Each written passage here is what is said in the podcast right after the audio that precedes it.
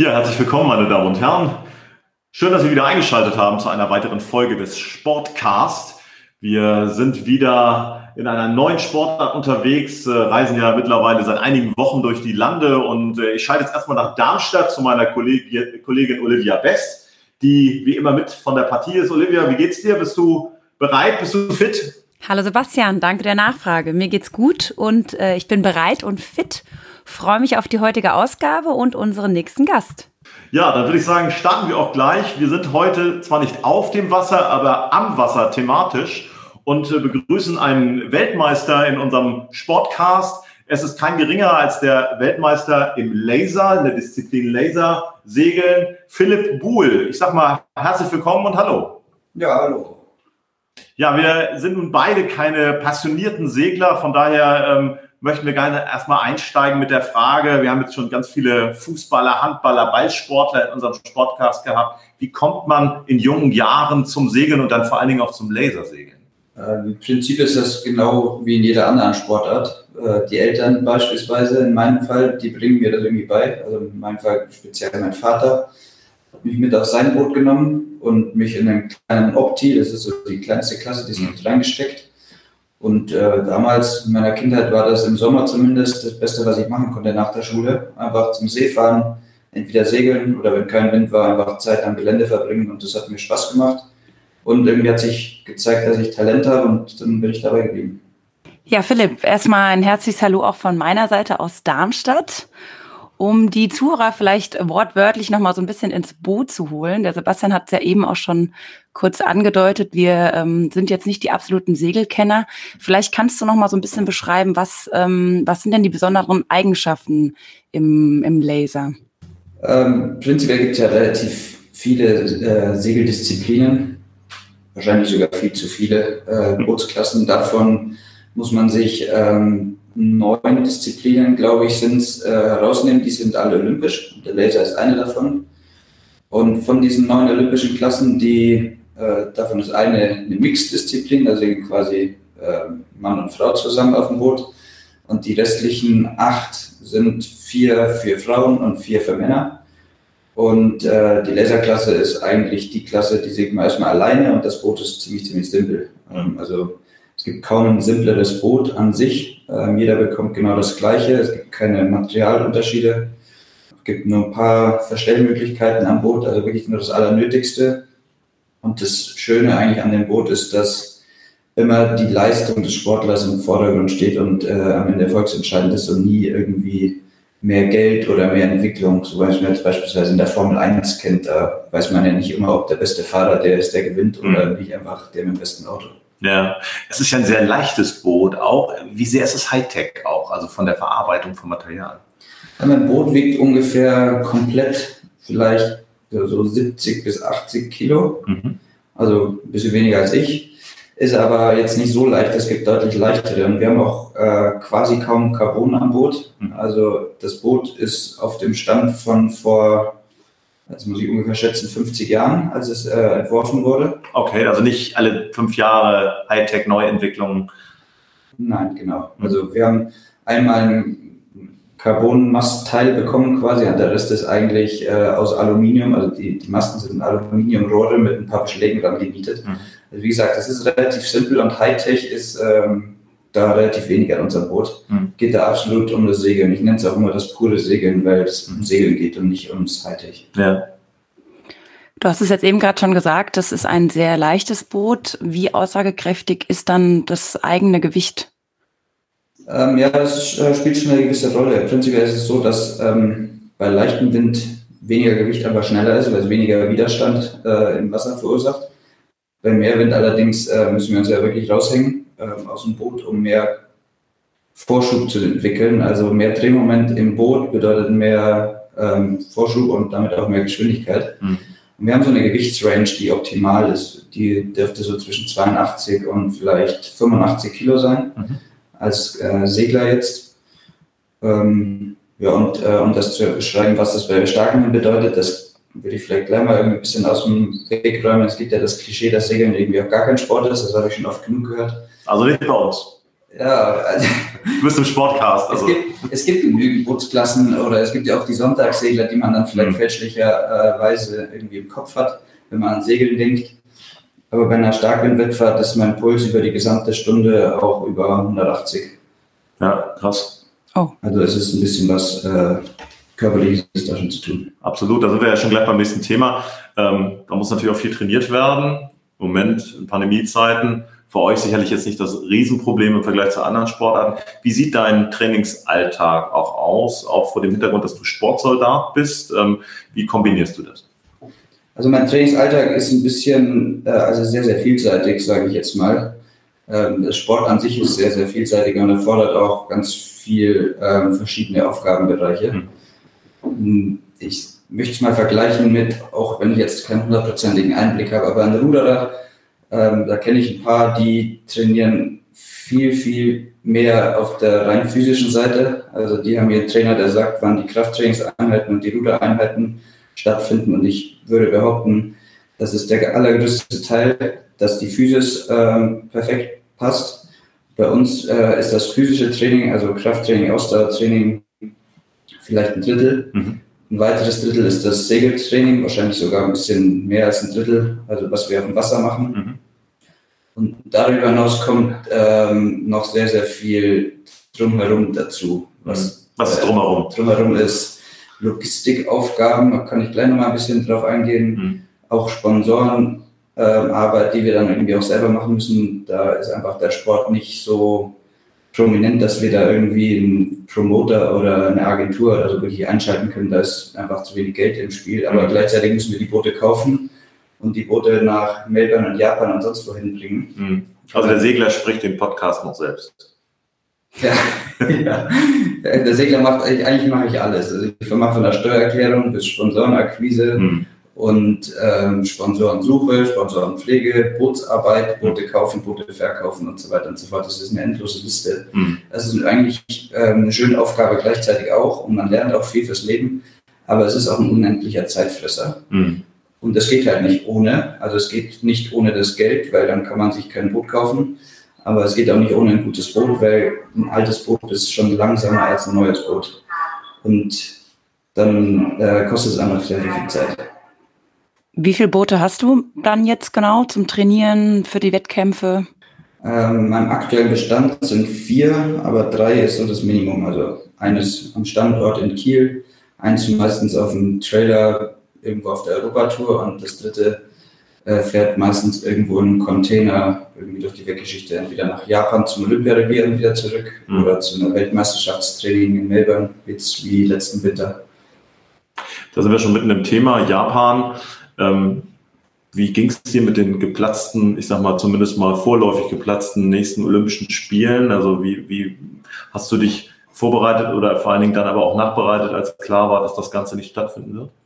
Also wenn es bei vorläufiger Verschiebung bleibt, dann bin ich sehr, sehr glücklich damit. Mhm. Was heißt glücklich, aber ich habe überhaupt kein Problem damit, ähm, weil ich festgestellt habe mit dieser Zwangspause, dass mir das eigentlich ganz gut getan hat. Dass ähm, irgendwie waren das bei mir, habe ich gerechnet, neun Jahre immer wieder in diesem gleichen Zirkel, immer wieder weiterdenken, weiter, weiter, weiter mhm. und besser werden. Und dann kam irgendwann mal dieses einschneidende Ergebnis oder Ereignis im Februar mit dem WM-Titel. Mhm und dann plötzlich mal die Zeit zu haben, darüber nachzudenken, was ich jetzt da erreichen konnte und dass es ja auch noch andere Sachen gibt, ein bisschen und es nicht direkt weitergehen muss, sondern ich das erstmal ein bisschen sacken lassen kann. Das hat mir sehr, sehr gut getan. Und ähm, wenn die Spiele dann nächstes Jahr stattfinden, dann ist es super. Wenn sie ausfallen sollten, dann wäre es traurig. Aus ja. sportlicher Sicht. Da würde ich gerne nochmal nachfragen. Also, wenn man Weltmeister ist, dann ist man glaube ich, denke ich, in jeder Sportart Favorit, wenn es dann zu weiteren Wettkämpfen geht. Ähm, mit was von einer, ich sag mal, eigenen Erwartungshaltung fährst du dann auch zu den Olympischen Spielen? Letztes Mal bei Olympia bist du, glaube ich, 14. geworden, also da war das jetzt vom Druck her, glaube ich, noch nicht so hoch. Wie ist es jetzt? Ähm, ja, beim letzten Mal war ich Weltranglisten Erster auch. Ähm, das ist nicht immer ganz aussagekräftig bei uns. Mhm. Ähm, war trotzdem eine große Enttäuschung. Und jetzt mit dem Weltmeistertitel bin ich einer der Favoriten, aber wenn man realistisch bleibt, und das ist, glaube ich, ganz wichtig, bin ich nur einer von, ich zähle neun Favoriten, mhm. die da ein Mitspracherecht haben oder quasi irgendwie eine Chance haben, da zu gewinnen oder eine Medaille zu äh, holen. Wie viele Starter gibt es da bei Olympischen Spielen in der Laserdisziplin? Im Segeln ist grundsätzlich so einer pro Nation und das ist reguliert in der Laserklasse auf, das muss ich auch raten, 30 bis 35 sind wir dieses Mal. Okay. Ähm, der Sebastian hat es eben schon angesprochen mit dem Weltmeistertitel. Würdest du sagen, du gehst jetzt in die Wettkämpfe mit ähm, einem anderen Selbstbewusstsein rein? Ja, doch, auch ein bisschen. Ähm, ich wusste schon immer, dass ich äh, Regatten gewinnen kann, habe ich ja auch in der Vergangenheit gezeigt. Aber wenn man, sagen wir mal, die Schäfchen im Trocknen hat, so ein bisschen, so ein WM-Titel, das ist halt einfach nicht selbstverständlich. Ähm, dann ist das irgendwie auch nochmal ein bisschen, erstens ein Selbstbewusstseinsboost und zweitens auch bringt das eine gewisse Entspanntheit mit, weil man es nicht mehr unbedingt erreichen muss. Also ich will es schon ewig erreichen, aber man muss es nicht mehr, weil ich habe es ja schon. Und ich glaube, das hilft auf jeden Fall nochmal, ja. Mhm.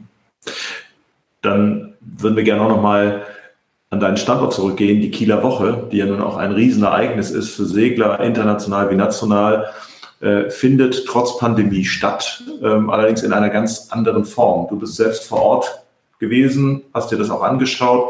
Was äh, hast du empfunden in dem Augenblick, als du gesehen hast, gut, die Veranstaltung findet statt, aber ohne Zuschauer, ohne das, Tamtam, was normalerweise drumherum ist. Wie geht's dir damit? wenn man realistisch und ehrlich ist, dann äh, ist ein Segelwettkampf ohne Zuschauer eigentlich Standard.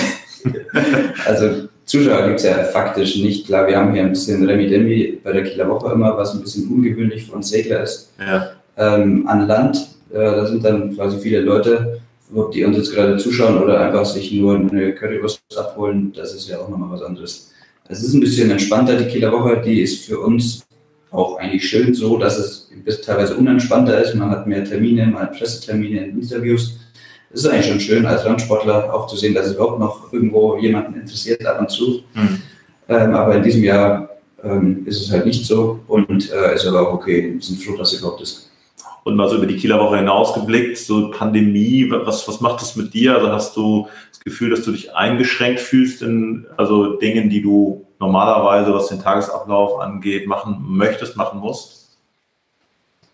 Ähm, wenig. Ähm, aber zu eine Maske zu tragen, tut mir erstmal nicht weh. Ähm, wie gefährlich es genau ist, da will ich mich jetzt gar nicht drauf einlassen, das weiß ich nicht, aber die Maske, die kann ich tragen ohne Schmerzen. Mhm solange ich rausgehen kann. Und ich glaube, in Deutschland haben wir das ja relativ gut im Griff und können uns dankbar schätzen, dass wir hier wohnen und äh, draußen ich jetzt speziell meinen Sport machen kann. Ja. Bin ich relativ wenig eingeschränkt. Das Einzige ist vielleicht die Reisen, aber das hat mir eigentlich auch gezeigt, dass wir vielleicht ab und zu auch ein bisschen zu viel rumreisen und es zu Hause auch schön ist. Hm. Vielleicht auch nochmal auf die Corona-Zeit zurückzukommen. Wie lange ist denn so eine Wettkampfvorbereitung in der Regel für dich? Wenn man jetzt auf die Kieler Woche vielleicht ähm, dann schaut, man weiß, okay, es ist jetzt Ende September und dann war das jetzt im Zuge von Corona ja doch ein relativ langer Zeitraum, wo ihr oder wo du keine Wettkampf, Wettkämpfe hattest. Wie lange ähm, bereitet man sich dann wieder darauf vor? Weil du gesagt hast, du hast so ein bisschen auch eine Pause gebraucht. Das ist sehr unterschiedlich äh, zu anderen Sportarten. Also im Segeln ist erstmal eine sehr starke Erfahrungssportart. Das bedeutet Dinge, die man irgendwann mal schon gelernt hat, die verlernt man nicht komplett wieder. Ähm, es gibt Dinge, die, also das reine Bootsgefühl oder die spezifische Physis, ähm, Fitness, die geht natürlich auch weg, ähm, aber das ist jetzt nicht der einzig und alleinige Erfolgsfaktor bei so einem Wettkampf. Und äh, in der Regel richtet sich beim Segelsport alles ähm, auf die Olympischen Spiele aus. Das heißt, das ist immer so der zentrale Wettkampf. Das bedeutet für mich, als die Info kam, ähm, es ist erstmal Olympia verschoben, war für mich direkt Off-Season angesagt und die Planung ging quasi aus wieder von Olympiazeitpunkt 2021 rückwärts denkend, okay, wann muss ich in etwa wieder Vollgas geben und bis dahin ähm, quasi konserviere ich und lade mal meine Akkus auf. Bedeutet, ich bin jetzt auch mit Sicherheit nicht an der Kieler Woche ähm, am Start mit meiner absoluten Bestform. Das wird wahrscheinlich kaum jemand sein. Mhm. Und ähm, der Fokus, der ist immer gerichtet auf Weltmeisterschaften und dann vor allem Olympische Spiele. Du hast es gerade angesprochen, Akkus aufladen. Was bedeutet das für dich? Was machst du denn, wenn du mal nicht auf dem Segelboot bist? Oh, ich verbringe gerne Sportzeit äh, mit Sport draußen. Also es ist dann nicht, nicht unbedingt äh, Lasersegeln, also mit Sicherheit nicht Lasersegeln, aber es ist ein anderes Segeln, zum Beispiel mit meiner Motte. Das ist ein Äh, cooles Boot, was sehr viel Spaß macht. Das ist Motte? Motte heißt das, ja. Das kommt aus dem Wasser raus, äh, foilt, so wie es man von den Kaltfoilern vielleicht kennt. Äh, macht sehr viel Spaß. Oder ich gehe Radfahren und verbringe Zeit mit meinen Freunden und am liebsten halt draußen in der Natur, wenn das Wetter gut ist. Und was uns natürlich noch interessiert, wie passt das zu dem Thema Sportsoldat? Also was, was findet da statt? Wie bist du da gebunden? Wie bist du da eingebunden, gefordert? Die Sportfördergruppe der Bundeswehr ist eine Einrichtung, die es gen genau Sportlern wie mir in Randsportarten ermöglicht, überhaupt den Sport so lange ähm, auszuüben. Also ich habe mir mein Commitment äh, quasi nach meinem Abitur 2008, das sind jetzt eben schon zwölf Jahre, habe ich gesagt, ich will ähm, mehr oder weniger Profisportler werden und das geht halt im Segeln, ähm, auch irgendwie nur, wenn man mehr oder weniger ähm, ein Einkommen hat und sich keine existenziellen Sorgen machen muss. Mhm. Und das hat es mir eben ermöglicht, bis heute nach wie vor dabei zu bleiben. Und äh, es hat ja auch zwölf Jahre gedauert, bis ein WM-Titel dabei rauskam. Und der war noch nicht mal irgendwie garantiert. Also ohne die Sportfördergruppe hätte ich vielleicht schon vor Jahren gesagt, okay, ich muss jetzt mal versuchen, meinen irgendwie meinen Verdienst äh, auf die Reihe zu kriegen und hätte vielleicht Sport beendet. Mhm. Genau da ist die Institution Sportfördergruppe eigentlich optimal. Man kennt das ja auch aus anderen Sport, an anderen Rahmensportarten. Trotzdem stellt sich für jeden ja dann irgendwann die Frage, wie sieht es denn so in der weiteren Zukunft aus? Was hast du für Pläne? Was äh, stellst du dir vor, jetzt auch über das Segeln hinaus, auch beruflich? Kann ich noch nicht genau sagen. Ich weiß, dass ich äh, den Sport ähm, mindestens bis Tokio fortführen will und vielleicht sogar noch eine weitere Kampagne, wenn es mein Körper und äh, mein innere, inneres Brennen quasi erlaubt. Mhm. Weil ohne das geht es nicht und ich will es nur machen, wenn ich das auf höchstem Niveau machen kann. Und danach würde ich eigentlich schon ganz gerne noch mein Studium beenden, dass ich auf der Hälfte erstmal pausiert habe. Mhm. Ähm, Mit dem Berufswunsch, was steht da dann hinter? Ah, Berufswunsch weiß ich nicht. Möglichst irgendwas äh, mit flexiblen Arbeitszeiten, kurzen Arbeitszeiten und viel äh, Mitspracherecht. Sehr sympathisch. Ja, wir können empfehlen, Moderator, Sportcast, Radio. Das ist ein Vorschlag. Kannst dich ja dann einfach danach mal bei uns melden. Okay. Vielleicht suchen wir noch jemanden. okay. Ja, vielleicht, äh, um auch nochmal den Bogen zu spannen, so ins Private hinein. Ähm, du kommst aus dem Norden, also bist hier an der Ostsee auch gerne und zu Hause. Ähm, was, was machst du, wenn du mal so abschalten möchtest, wenn du mal raus willst? Ich meine, auf dem Wasser ist man ja auch eigentlich immer raus, aber du sagst mal, alles hinter mir lassen. Was äh, suchst du dir dann für einen Ort auf dieser Welt? Wo, wo fährst du gerne hin? Was ist so deine Leidenschaft? Ja, aufgewachsen bin ich ja im Allgäu, also ganz auf der anderen Seite von Deutschland. Mhm ähm, und wohne hier in Kiel seit 2009 fest. Mhm. Äh, zumindest mal im Sommer. Im Winter bin ich auch gerne in Bergen. Und äh, am Prinzip ändert sich nichts an meiner Aussage von vorher. Wenn ich alleine beispielsweise bei schönem Wetter auf meiner Motte segeln gehen kann, das macht mir nach wie vor Spaß. Äh, das ist ungefähr vergleichbar mit eben, ich ein Windsurfer, der einfach nur gerne Spaß auf dem Wasser ähm, vertreibt. Oder ich treffe mich mit Freunden und wenn ich irgendwann mal komplett müde bin, dann bin ich meinen Tag einfach nur zu Hause und mache überhaupt nichts. Und dann aber muss ich wieder irgendwas machen eigentlich. Hm. Gibt es noch die Perspektive, auch auf eine andere Disziplin zu wechseln? Also vom Laser auch in eine andere Bootsklasse oder ist das eher nicht zu erwarten? Also ein Wechsel innerhalb der olympischen Bootsklassen in eine andere ist relativ unwahrscheinlich, einfach aus, äh, ja, aufgrund meiner körperlichen Statur. Andere Bootsklassen haben irgendwie leichtere, äh, sagen wir mal, Segler an Bord und das ist mir alles ein bisschen zu kompliziert. Ich will weder 10 Kilo zunehmen noch äh, 8 Kilo abnehmen oder sowas. Also ich glaube, ich passe ganz gut in Laser, habe da einen ganz guten Erfahrungsschatz, deshalb wird es wahrscheinlich entweder Laser oder gar nichts. Mhm. Meine letzte Frage an der Stelle, so ein sportlicher Traum noch, was wäre so die, die Krönung dessen Weltmeistertitel, hast du ja so schon gesagt, ist ja auch schon etwas, was einen auf der einen Seite selbstbewusst macht, aber auch irgendwie ein bisschen entspannter sein lässt. Aber wenn du dir was aussuchen könntest, wo du sagst, das ist für mich so die Ikone, damit würde ich dann auch gerne irgendwie vielleicht sogar abtreten oder zumindest äh, das noch erreichen. Eine olympische Medaille wäre wär das auf jeden Fall. Mhm. Eine goldene wäre optimal, aber irgendeine würde mir schon reichen. Ja, ich glaube, ähm, wir könnten auf jeden Fall jetzt hier noch lange weitersprechen. Ähm, ich denke, dein, dein Ziel für nächstes Jahr ist dann klar gesetzt. Wir drücken dir auf jeden Fall weiterhin die Daumen, hoffen, dass das alles so läuft und ähm, ja, dass du dein Training normal fortsetzen kannst, dass die Wettbewerbe auch wieder so losgehen und freuen uns dann, wenn wir dich vielleicht bald mal live auf dem Wasser sehen können. Sebastian, was sagst du dazu? Gut, dann äh, bedanken wir uns ganz herzlich für das angenehme Gespräch und äh, ich äh, freue mich auf jeden Fall auf ein Wiedersehen, wünsche alles Gute und äh, ja, dass das mit der Medaille auf jeden Fall klappt. Herzlichen Dank. Danke. Alles Gute. Mach's gut. Ciao.